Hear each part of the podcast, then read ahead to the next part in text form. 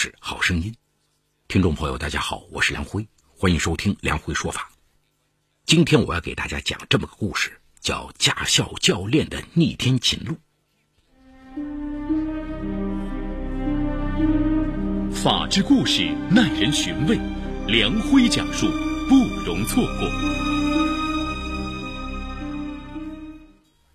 二零一三年的一天，大学刚刚毕业的叶诗萌到新公司报道。上班的第一天，部门领导让业务骨干李明轩带叶诗萌熟悉一下环境。就在他们四目相望的第一个瞬间，一种难以言喻的悸动在两人心头同时升起。或许这就是一见钟情吧。之后，在李明轩的追求下，不尽的甜蜜与幸福。很快淹没了两颗年轻的心。叶诗萌是江苏人，在上海找到工作后，就在公司附近租了间房子。而李明轩是上海本地人，善良热情的他对女朋友照顾的特别周到。一次，叶诗萌跟着李明轩来到了陆家嘴，站在天桥上，看着近在咫尺的东方明珠，看着身边楚天拔起的一座座大厦，叶诗萌依偎着男友。心中觉得无比的甜蜜。这时，滴滴，他的手机收到了一条短信。叶世萌打开一看，先是一愣，继而心猛地往下一沉。怎么是他？把手机放回口袋里，叶世萌再次依偎到男友的怀中，可是心中却多了些许不安。叶世萌到底在担心着什么呢？这条短消息是谁发来的？这一串串疑问的答案，此时都深埋在叶诗萌的心中。他更希望能永远埋在自己心里。那还是大三那年，当时叶诗萌在常州读大学，听说驾照对毕业找工作也有一定帮助，他决定边读书边考驾照。于是他在一家驾校报了名。可让他没想到的是，那阵子正好是学车热潮，考试难度又是一升再升。学了两个月，他能摸到方向盘的机会少之又少。考了两次小路考，他都被关掉了，这可把他急坏了。他听一起学习的师兄师姐说，在驾校学习都有潜规则，多少要对师傅意思意思，塞点红包的。虽然明白了这个道理。可叶诗萌毕竟还只是个学生，手上并不宽裕。他左思右想，还是决定咬咬牙，单独请师傅吃一顿饭。叶诗萌的驾校师傅叫陈学明，年近四十，在这所驾校已经当了十年的教练了。他的妻子是个销售员，经常出差在外地跑业务。饭桌上，叶诗萌左一个成哥，右一个成哥的叫着。年轻女孩甜美的声音叫得陈学明心花怒放。陈学明当场承诺，一定用心教叶诗萌，争取让她下次过关，但要求他必须多抽时间跟着自己学习。叶诗萌高兴的连连点头。陈学明没有食言。这之后，他对这个年轻美丽的小徒弟特别照顾，不仅手把手的教他练习小路考，还常常为了开小灶，单独带他在马路上练车。不过，在练习的时候，陈学明常常借着换档位的机会，将手搭在叶诗萌的手上。一天学车结束后，天色已晚，叶诗萌的师兄师姐们都相继走了，只有叶诗萌学校离得远，陈学明主动提出开车送她回去。叶诗萌觉得师傅挺照顾自己，高兴的答应了。陈学明确实表现的很体贴，先是提出那么晚了。学校食堂肯定已经没有晚饭了，带着叶诗萌在附近的饭店美美的吃了一顿，然后他开车送她回学校。途中，叶诗萌不知不觉睡着了，迷迷糊糊中，他感到一阵急促的呼吸，接着是手的游动。叶诗萌猛地惊醒了，他惊恐地睁开眼睛，发现车子已经开到了一个偏僻的地方，四处无人。眼前的陈学明已经半个身子扑到了副驾驶位子上，叶世萌使劲的推开陈学明，却怎么也推不动。陈学明见叶世萌那么柔弱又犹豫不决，便搂得更紧了。年轻柔弱的叶诗萌最后竟任由陈学明摆布。叶诗萌的顺从，一方面是柔弱，一方面也确实是有私心。一个是柔弱蒙齿的单身徒弟，一个是有恃无恐的已婚师傅，两人的关系变得暧昧不清。那之后，陈学明确实对叶诗萌更上心了。别的学员是想方设法讨好师傅，他是反过来讨好叶诗萌。学员孝敬他的礼物和消费卡，他常常一转手就送给了叶诗萌。考出驾照后，叶诗萌几乎不再主动联系陈学明了，但陈学明仍然常常会到学校去找叶诗萌。每次去，他都会带上些礼物。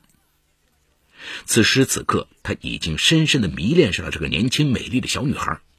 只是陈学明心中也明白，自己不过是个驾校的师傅，有妻有子，一个大学生怎么可能会愿意和自己有未来呢？每每欲火难耐时，陈学明都恬不知耻的对叶诗萌说。等你毕业了，有了男朋友，一定要告诉我，我就不再来找你了。对陈学明的话，叶诗萌信以为真。转眼大学快毕业了，为了躲开陈学明，叶诗萌特意在上海找了份工作，连手机号码都换了。他一厢情愿的以为从此以后就能摆脱陈学明的纠缠。然而，一切并没有如叶诗萌所愿。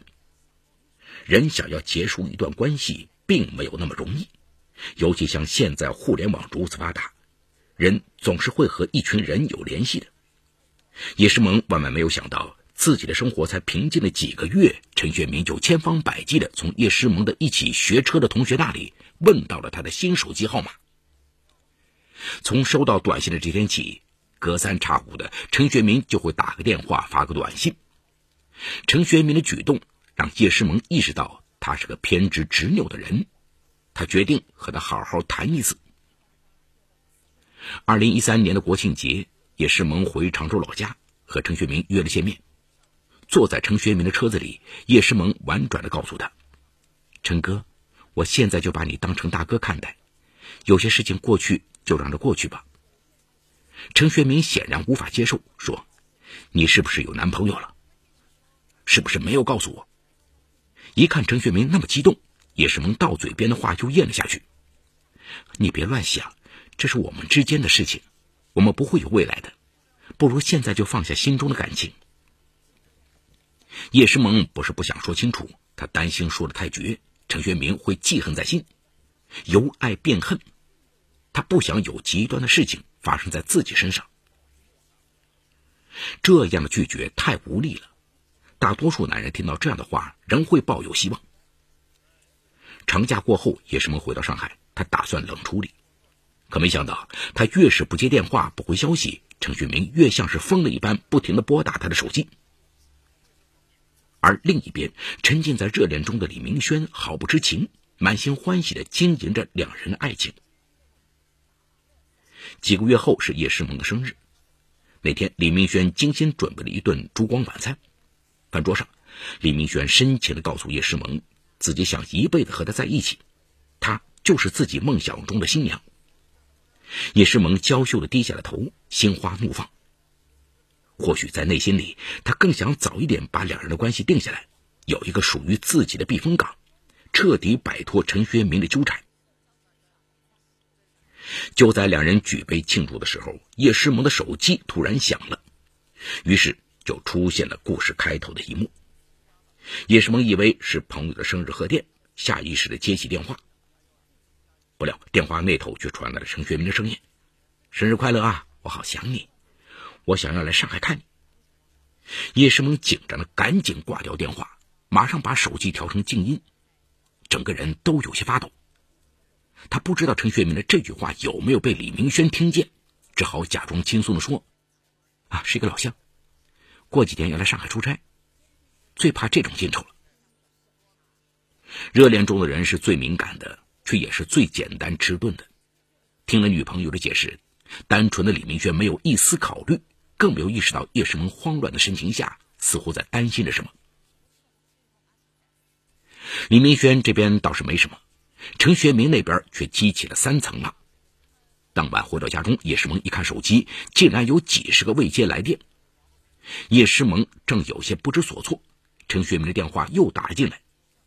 叶诗萌刚按下接听键，手机里就传来了陈学明质问的声音：“你是不是和别的男人在一起？为什么不接我的电话？”陈学明理直气壮的质问，让叶诗萌觉得气儿不打一处来。你凭什么质问我？我和你已经没有任何关系了。电话中，两人争执了起来。陈学明生气的挂断了电话。这之后很长一段时间，陈学明再也没有和叶诗萌联系过。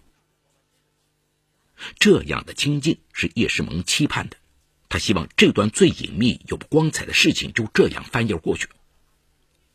二零一四年八月底，叶诗萌的单位同事拿到了几张玛雅水上乐园的门票，几个关系好的同事商量好一起去玩。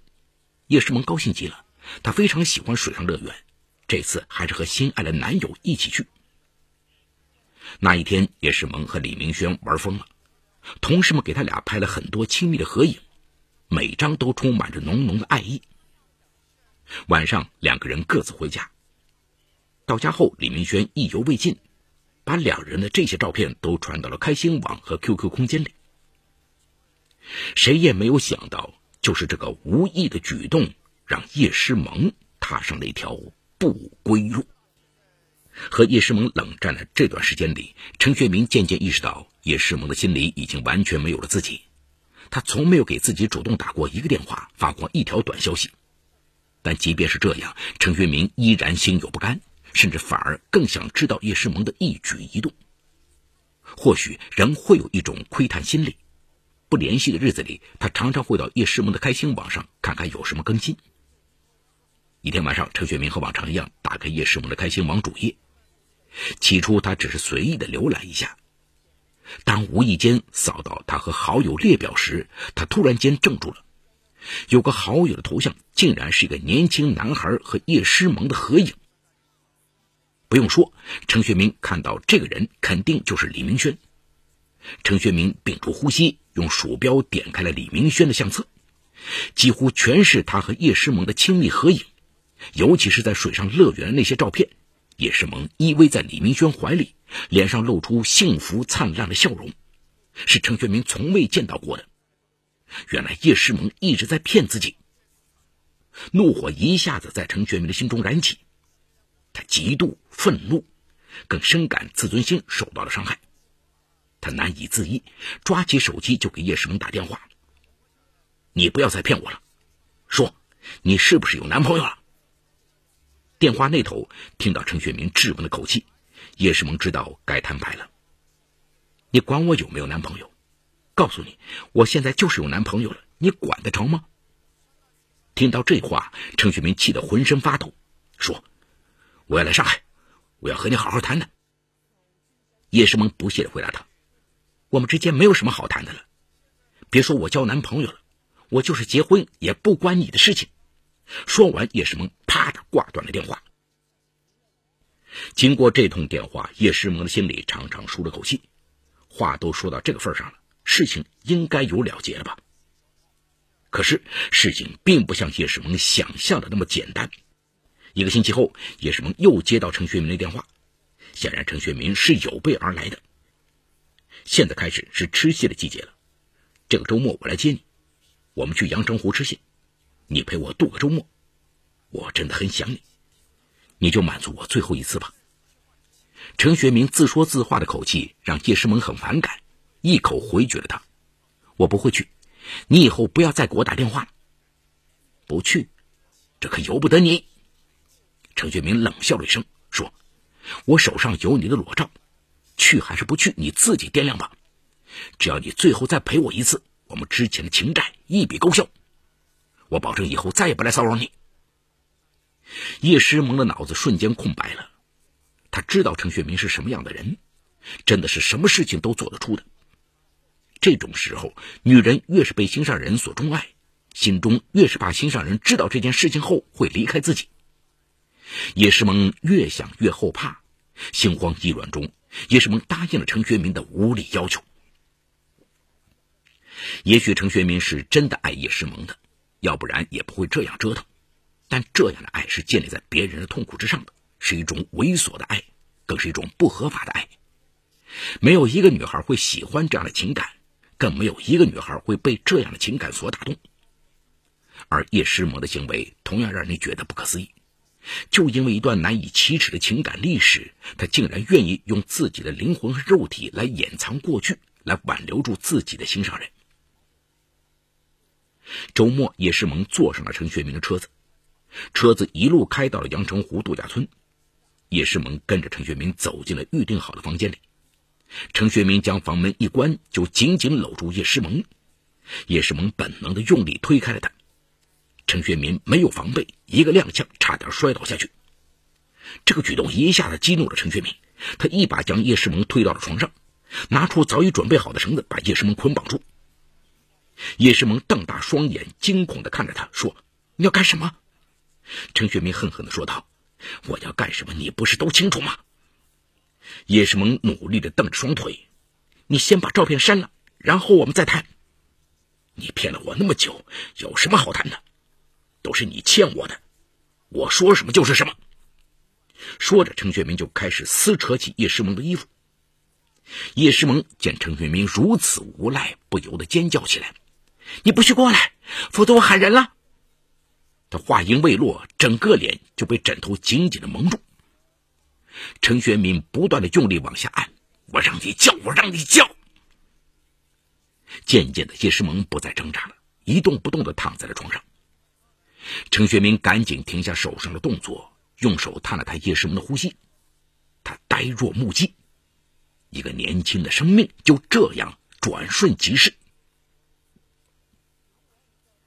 为了舒缓自己慌乱的情绪，陈学明坐在床上看起了电视。电视里正在播放电视剧《床下有人》。看着看着，陈学明不寒而栗。他转眼看看睡在身边的叶诗萌，在联想片子里的内容，突然猛地浑身发抖。自己是在情景再现吗？惊恐不已的他连忙用被子将叶诗萌整个人遮住。直到深夜，陈学明决定开展行动。他用床单把叶诗萌的尸体包裹起来，放入车子的后备箱。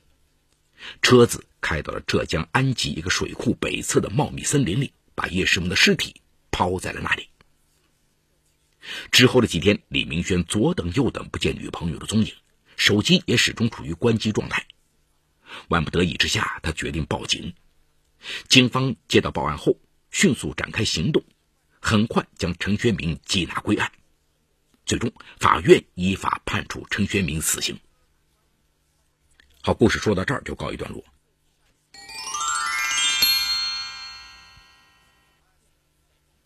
程学明使用暴力企图强奸叶诗萌，在此过程中，为防止叶诗萌叫喊，用枕头压住她，直到叶诗萌最后死亡。